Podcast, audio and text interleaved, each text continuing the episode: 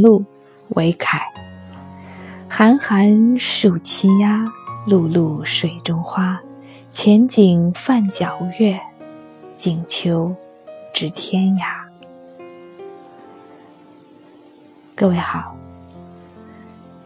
长假已过，我们又见面了。昨天是长假的最后一天，也是寒露。寒露是二十四节气当中的第十七个节气。当我们数到第十七的时候，我们也知道，这一年越来越接近尾声了。寒露是秋季的第五个节气。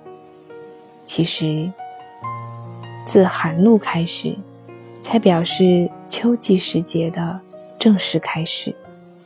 白露、寒露霜降，三个节气，三种不同的水汽凝结，而寒露呢，介于两者之间。如果说白露是从燥热到凉爽，那寒露便是从凉爽到寒冷了。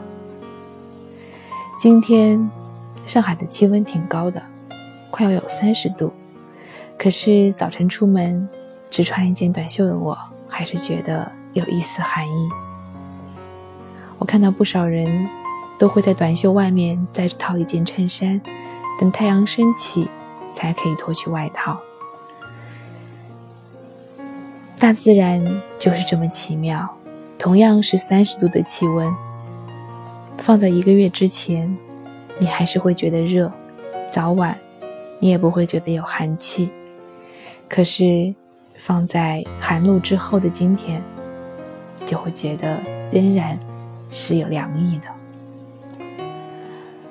我仍然非常深刻的记得我年少时候第一次感受到节气。是那么的奇妙。小的时候，我们都是在河里游泳的。那年的暑假，我每天都去同一个地方的小河里游泳。立秋那天，我也去了。气温完全没有变化，可是下水以后，我就突然感觉到小腿以下，从膝盖开始往下，那个水温就是立刻不一样了。有了凉意，而膝盖以上的部分还是跟往常一样是暖的，是那种炎炎盛夏的热。大家都知道，立秋常常都还没有出伏呢，是在八月份的时候，江南都还是很热很热，三十七八度的天气。可是河水深处。只是一日之别，立秋前一日和立秋当天，那河水深处的温度立刻就是不一样了。那是我第一次对农历当中的节气产生好奇，也是我第一次慨叹中国古人的智慧。而这一首诗。当中写到的寒露，我印象最深刻的，倒不是他所说的“寒寒暑栖鸦，露露水中花”这两句。这两句在很多人眼当中，既把寒露二字带入，有有动有静，有动物有植物，似乎非常的完善。我。更有兴趣的是这一句“前景泛皎月”，是不是在绝大多数的寒露的节气里面，只要不下雨，都会感受到月光特别的明亮呢？昨天也是如此，这大约正应了那句成语“秋高气爽”吧。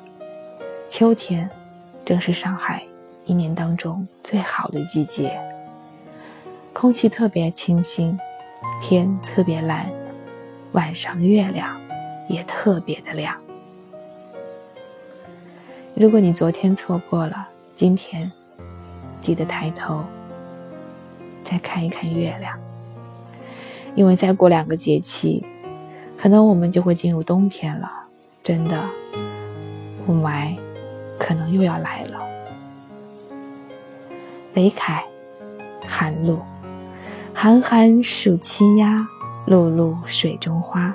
前景泛皎月，近秋知天涯。